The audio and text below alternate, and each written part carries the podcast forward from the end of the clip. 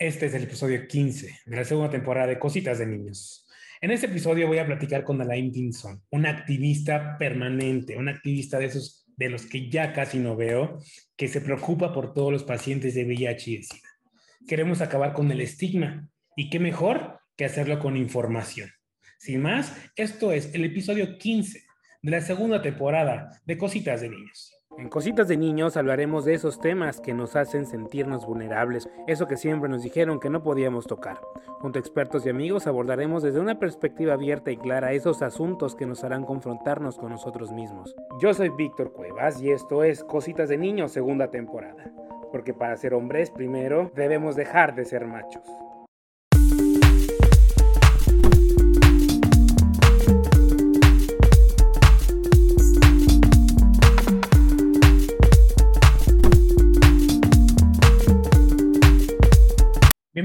Este episodio de Cositas de Niños. De verdad, pues estoy muy contento después de varias semanas, porque aquí el personaje que vamos a entrevistar es todo un vivo. Este, por fin se me hizo. y les voy, a, les voy a introducir con esta frase que cuando lo conocí me, me movió mucho, que dice, lo primero que me dijo mi abuelo al salir de un coma inducido por 45 días de haber estado en etapa de SIDA fue, Alain, Tú tienes algo importante que hacer, por eso no moriste. Tienes la obligación de encontrar qué es. Y pues eso a mí me movió mucho, Alain. De verdad, gracias por aceptar la invitación, gracias por tu tiempo, gracias por estar aquí. Muchísimas gracias, queridísimo. Un placer estar con ustedes. Y sí, perdón, es que la gente está un poquito apretada y pues hasta ahora pude, perdón. No te preocupes, no te preocupes. Bueno, Alain es defensor de derechos humanos miembro del Consejo Ciudadano para VIH de la Ciudad de México y director de Vive Libre, eh, que vamos a hablar de Vive Libre porque creo que tiene una labor vital, fundamental, que pues muchas organizaciones deberían de apoyar y muchos de nosotros como ciudadanos deberíamos apoyar iniciativas de este tipo. Pero vámonos a los básicos para, pues, para entender qué pasa con el VIH, qué pasa con el SIDA, si es como ya tener una condena de muerte y demás, porque, bueno, lamentablemente vivimos en un país en el que se sigue estigmatizando y se sigue eh, discriminando a, pues, a, gente con VIH, a gente con SIDA, y creo que quiero pensar que se debe a la falta de información. Y pues vámonos al origen, Alain. ¿Qué es el VIH y qué es el SIDA? Porque muchas veces confundimos uno con otro. Claro que sí, el VIH es el virus de inmunodeficiencia humana que se transmite por principalmente vía sexual, vía sanguínea o vía perinatal, que puede ser de mamá a bebé, ¿no? Y también por leche materna, ¿no? Que es como la lactancia. Eh, el SIDA es la etapa más severa y sin tratamiento del virus de inmunodeficiencia humana, ¿no? Es decir, el SIDA es una etapa súper ruda del virus cuando ya está avanzada, cuando no hay tratamiento y que ataca principalmente al sistema inmunológico de del organismo. Así, así de claro. Cuando una persona ya pasa a la etapa de SIDA, estamos hablando de que ya está literalmente condenada al final, o podemos decir que, o sea, es una etapa difícil, pero se puede ir contrarrestando. Como tal, la etapa de SIDA tiene características que puede ser que estás con enfermedades definitorias de SIDA, que pueden ser infecciones oportunistas o padecimientos que se han desarrollado a través del virus que no ha sido tratado, como por ejemplo el sarcoma de Kaposi, eh, algún tipo de cáncer, linfoma, es decir, son como diferentes padecimientos los que se pueden desencadenar del VIH, no, no tratado sobre todo, no, tratado, siempre quiero hacer esa corrección, eh, esa puntualización, perdón, no tratado el VIH puede llegar a una etapa de SIDA, pero la etapa de SIDA no es eh, una sola. Hay diferentes organismos eh, y depende de cada persona qué problemática presente es que puede ser reversible esa etapa. Si estamos hablando de que hay meningitis o citomegalovirus, ya no va a depender del SIDA o de la etapa que está, sino de la enfermedad de la infección oportunista en la que nos encontramos. ¿No? Si el citomegalovirus no ha sido tratado, pues entonces ahí hay un problema. Si la meningitis está detectada tardíamente, si hay tuberculosis y no ha sido tratada, es decir, hay una gama amplia de, de complicaciones a lo largo o de enfermedades definitorias de SIDA que pueden ser reversibles y otras que definitivamente van a ser más complejas, pero aún así se puede, se puede regresar a una etapa este, de VIH. No estamos hablando de que ya estás completamente condenado a la muerte, porque así es como se veía. Por eso es tan importante que se hagan la prueba. O sea, por eso es tan importante hacernos pruebas de VIH. ¿Para qué? Para que si nosotros tenemos VIH, vivimos con VIH, podamos acceder a tratamiento de forma en tiempo, ¿vale? Es decir, no, no llegar a una etapa de SIDA, no tener infecciones oportunistas para yo enterarme que vivo con VIH. ¿Y qué medidas, digo, nos damos rapidísimo esa parte, qué medidas deberíamos de tomar para, pues, no contraer el VIH? ¿Qué, ¿Cómo podemos evitarlo? Hay, no sé, hay comportamientos de riesgo, no sé. El ejercicio de la sexualidad tiene que ser libre podemos hacer una, una reducción de riesgos al respecto de nuestras prácticas sexuales. El uso del condón, el uso del lubricante, que también es un método barrera, el practicarnos pruebas no solamente de VIH, sino de otras ITS continuamente, la comunicación en pareja o con las parejas con las que estemos teniendo relaciones sexuales.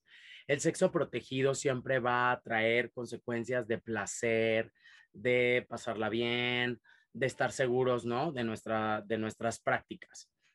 El no consumir o no abusar de eh, sustancias psicoactivas, de drogas, también propicia que tengamos también una certeza al respecto de nuestras prácticas sexuales y cómo estamos ejerciendo nuestra vida y nuestro derecho sexual. Es muy importante que no criminalicemos al respecto de otro tipo de prácticas, pero que sí hagamos una reducción de riesgos. Y cuando hablo de reducción de riesgos es, si yo sé que voy a ir a una fiesta en donde probablemente tenga sexo sin condón y no vivo con VIH o ya me hice mis pruebas de ITS, lo más probable es que entonces necesite profilaxis preexposición, ¿no? Como es la PrEP y o la profilaxis postexposición, ¿no? Siempre hay como estas dos posibilidades, antes y después. También tenemos que tomar en cuenta que el uso del condón nos va a reducir eh, la posibilidad de transmisión en un 96%. El uso del lubricante también nos va a reducir la posibilidad de transmisión. Entonces, hay una serie de, ¿cómo decirle? Accesorios sexuales que nos disminuyen el riesgo de contraer cualquier tipo de infección de transmisión sexual. ¿Sale?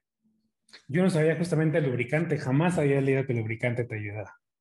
El lubricante, sobre todo en hombres que tienen sexo con hombres, ayuda a que la fricción no sea violenta y no haya rompimiento de tejidos. Entonces, por ejemplo, en el ano, pues obviamente si está lubricado el pene y el ano, pues obviamente va a ser una fricción mucho más natural, ¿no? que si le aventamos un salivazo y pues obviamente va a haber una rotura de tejidos y va a haber una exposición o posible exposición a sangre. Entonces recordemos que el VIH se transmite por eh, mucosas, cualquier tipo, cualquier tipo de mucosa. Puede ser el ano, puede ser la vagina, puede ser la uretra. Es decir, hay un montón de mucosas en el cuerpo que si, por ejemplo, en el caso del sexo anal entre de hombres que tienen sexo con hombres o de parejas heterosexuales también, eh, si nosotros usamos lubricante, reducimos el riesgo de transmisión de VIH. Ahora, hay términos que nos encontramos en el camino que no entendemos, que no comprendemos y que sería bueno que los aclararas. Eh, portador, indetectable, intransmisible, cero positivo. El término de portador es un adjetivo que está totalmente en desuso. Es incluso hasta estigmatizante. Cuando hablamos de VIH y de personas que tienen VIH, siempre tratemos o hagamos el esfuerzo de educarnos y de usar los términos correctos. No se dice portador, se dice persona que vive con VIH. ¿Por qué? Porque el VIH no es portable, no, no, tú no te cambias de día y dices, ay, pues hoy no tengo VIH y entonces lo porto o no lo porto. No, La portabilidad en el VIH no existe. Entonces, como no existe la portabilidad, no existe el portador. Entonces, es persona que vive con VIH. Indetectable quiere decir que la, la carga viral, el conteo de virus por mililitro de sangre de una persona que vive con VIH es tan bajo que ni siquiera una máquina de laboratorio puede detectarlo. Entonces, cuando tú estás indetectable en tu prueba de carga viral, quiere decir el estudio Partner 1 y Partner 2 en 2015, 16, más o menos, 17, demuestra científicamente que una persona en estado indetectable no puede transmitir el virus vía sexual, porque es tan baja la carga viral en un mililitro de sangre, el número de copias que hay, que no se pueden transmitir. Entonces, aún teniendo sexo sin condón, no te va a transmitir nada, ni tú vas a transmitir nada. ¿Cero positivo? Cero positivo se refiere a el, resultado del reactivo de la prueba rápida, ¿no? Es cero positivo, cero negativo. Es un término más clínico, pero también hay personas como yo que lo utilizamos en la vida social, ¿no? Personas seropositivas o personas que viven con VIH. Correcto. Ahora bien, otro término que, que, bueno, que aparece en mucha bibliografía y demás es la pareja serodiscordante. ¿Qué es una pareja serodiscordante? Es un par de personas, una vive con VIH y la otra no. Ok. Y entonces es una pareja serodiscordante porque la concordancia no existe en el estatus serológico. Una persona vive con VIH y la otra no. Y, y, ahí me lleva una de las preguntas que te iba a hacer más adelante, pero bueno, voy a tomar la oportunidad de hacértela de una vez. Si eres una persona con VIH o con SIDA, debes siempre decirle a tu pareja de esto y también si existe alguna ley que te obligue a hacerlo. Absoluta y totalmente, rotundamente no. Uno de los derechos de las, uno de los, uno de los derechos humanos de las personas que vivimos con VIH es la confidencialidad. Nadie puede violar ese derecho, ni tu médico, ni tu empresa, ni tu hospital, ni tu centro médico, absolutamente nadie. Solo las personas que vivimos con el diagnóstico tenemos el derecho de publicarlo o hacerlo público con las personas que nosotros queramos. Okay. ¿Por qué? Porque es nuestro derecho. Así como una persona o una mujer tiene derecho a la confidencialidad al respecto de su embarazo, una persona con VIH o que vive con VIH tiene derecho a una confidencialidad al respecto de su estatus. No hay ninguna ley que nos obligue. ¿Por qué? Porque eso sería algo violatorio a los derechos humanos de las personas que vivimos con VIH. Perfecto. si yo tengo una pareja y eh, cortamos y después la otra persona se entera que yo vivo con VIH, no es mi responsabilidad de alguna manera decirle o no, o decirle más bien, ¿no? O hacerle ver que yo tengo VIH o saber, ¿no? ¿Por qué? Porque el ejercicio de la sexualidad es responsabilidad de cada persona. Si las relaciones fueron consensuadas, no tendríamos por qué estar hablando de si yo le tengo o no que decir. Y ambos estamos decidiendo cómo estamos teniendo relaciones sexuales, bajo qué condiciones. Ok, digo, voy a jugarle de abogado del diablo, porque, porque este también es otro tema que, yo, yo, desconozco la verdad, pues te decía que me, gusta, me, me, gustaba mucho la idea de platicar contigo. Eh, si en esta misma situación, si la persona, si tu pareja, por ejemplo, llegas a ser infectada y, y pasa lo que dices, ¿no? Que se entera después que tú eh, tenías VIH, eh, no, no podría ejercer acción legal en tu contra, ni mucho menos. No tendría, porque vuelvo a lo mismo, la responsabilidad sexual es personal. Ok. Si la otra persona está teniendo relaciones sexuales con la pareja de forma consciente y están hablando del cómo van a cuidarse o no van a cuidarse, o de si van a usar condón o no van a usar condón. Es decir, ¿por qué poner la obligación del decir tu diagnóstico y no hablar de ¿por qué no, por qué la otra persona decidió no usar condón? Es decir, es como hay consensuamiento, pues hay, hay, hay consenso ahí, no, no, creo que consensamiento no, no existe. Hay consenso. hay, hay consenso. Si tú conoces a alguien y das por hecho que vas a tener sexo con esta persona, sea quien sea, y se va dando la relación sexual y nadie dice nada al respecto del uso o no uso del condón, ambos están conscientes de que no están usando condón. Claro. ¿Por qué poner esa carga en la persona que vive solamente con VIH? Y ahora me voy a ir del otro lado. Si una persona divulga que tú eres alguien que vive con VIH, con SIDA, ¿tú sí puedes proceder en contra de esa persona? De forma, de forma penal es muy difícil porque las leyes tienen grietas muy grandes. Lo más que se puede hacer son, pues, quejas en derechos humanos. El tema de la confidencialidad, sí se quebranta un derecho y puede haber denuncias al respecto, pero la ley es muy difusa al respecto. Entonces, probablemente sí puedas ejercer acción legal o penal, pero el procedimiento, el proceso va a ser, mm, no creo que llegue a muy buen puerto. Claro. Yo ahí lo que les recomiendo a la gente que vive con VIH y que de repente me escribe y me dice, es que mi ex está subiendo fotos mías al Facebook o al Grindr o a donde sea, pues de ahí agárrate, güey, empodérate de ahí.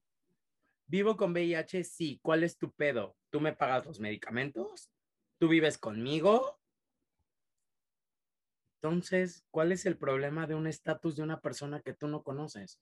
O de que sí conoces, pero ni siquiera te está pidiendo nada, ¿no? Claro.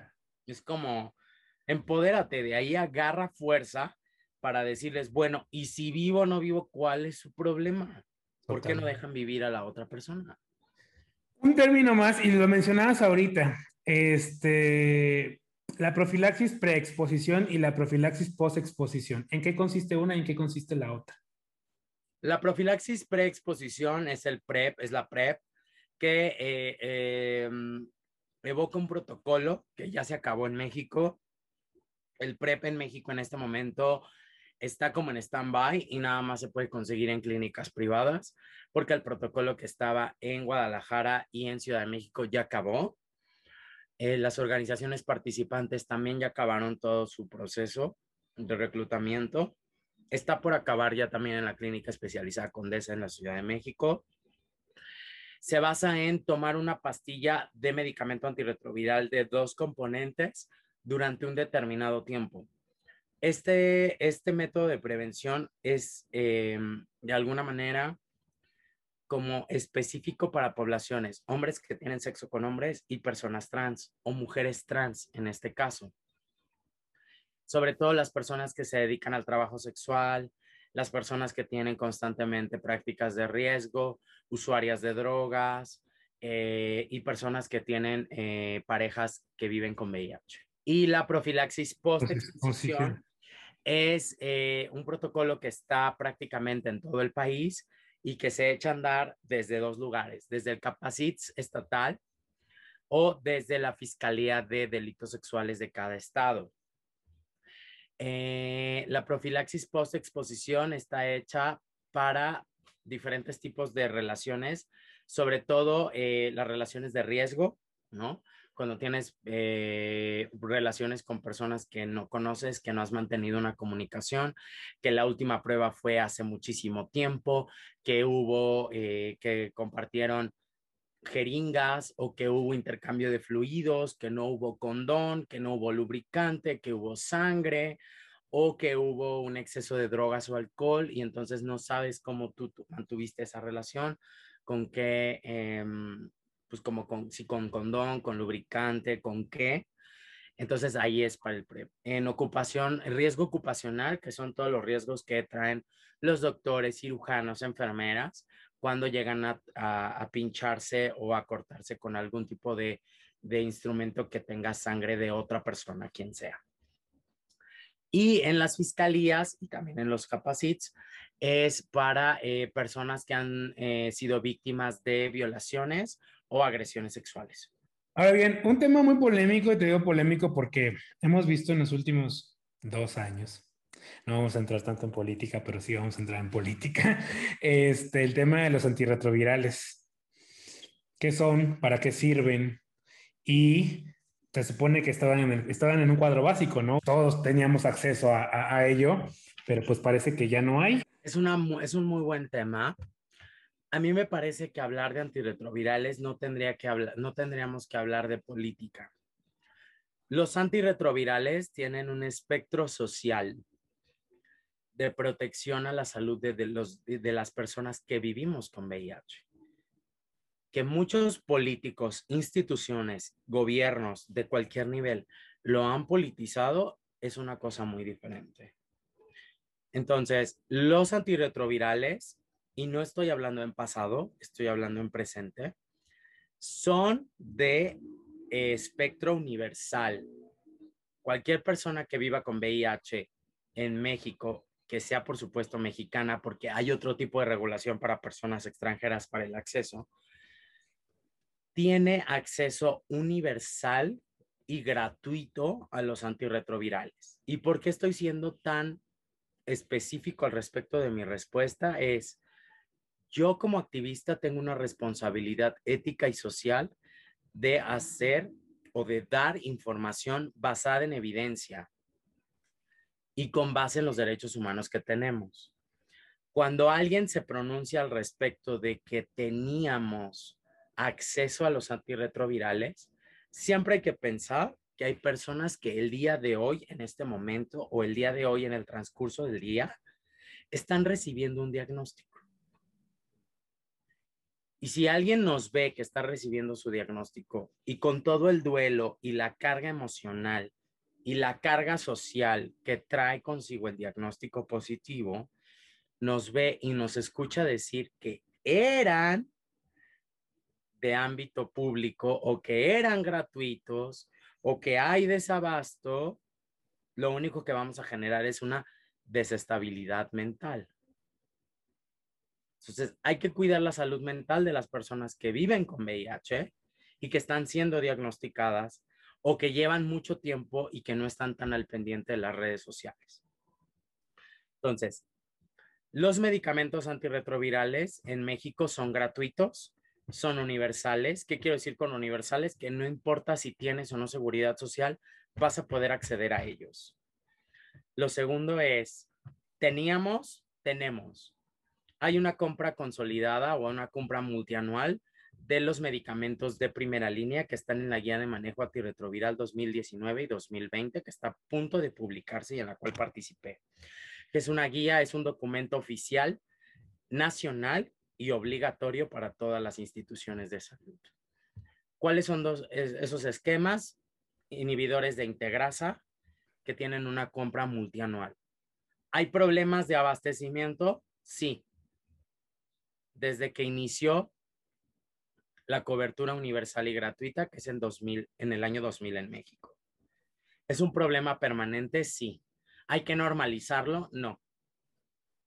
Hay que seguirlo denunciando y por eso es tan importante el trabajo que hacemos varias organizaciones en todo México para que personas que viven con VIH y están presentando un problema de abasto en su farmacia, en su clínica, con su doctor, puedan tener sus medicamentos, no importa si los tienen o no, porque ese no es nuestro problema. Nuestro problema no es resolver la administración pública por la que le pagan a los funcionarios. Nuestro problema es ver cómo la adherencia no se interrumpe y todos los usuarios que nos contactan tengan su medicamento dónde pueden recurrir? Es una persona que nos está escuchando en este momento, que está encontrando desabasto de su tratamiento y demás, ¿a, qué instancias recurrir? Organizaciones de la sociedad civil siempre hemos sido como el como la pared en donde se recargan las instituciones cuando no hay abastecimiento, sobre todo administrativo, porque es un tema administrativo. Claro. Em, las organizaciones en todos los estados de la República hay organizaciones que les ayudamos. Si no, pueden contactarme a mí o a las redes de Vive Libre y nosotros hemos mandado medicamento a partir, hace, hasta hace dos semanas, dos semanas. Nos faltaba nada más Baja California Sur, de mandar medicamento. Y hace dos semanas nos contactó un chico y le mandamos hasta Baja California Sur el medicamento. Entonces, hemos mandado medicamento a todos los estados de la República. Ya ven por qué les digo que este señor es un personaje. No, para nada.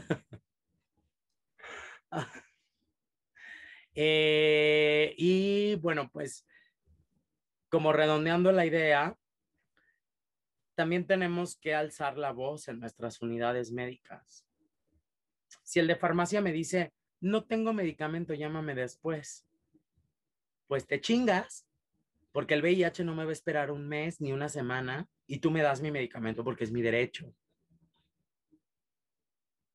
Entonces, también empoderar a los usuarios va a hacer que las, los grandes problemas estructurales en las instituciones mejoren.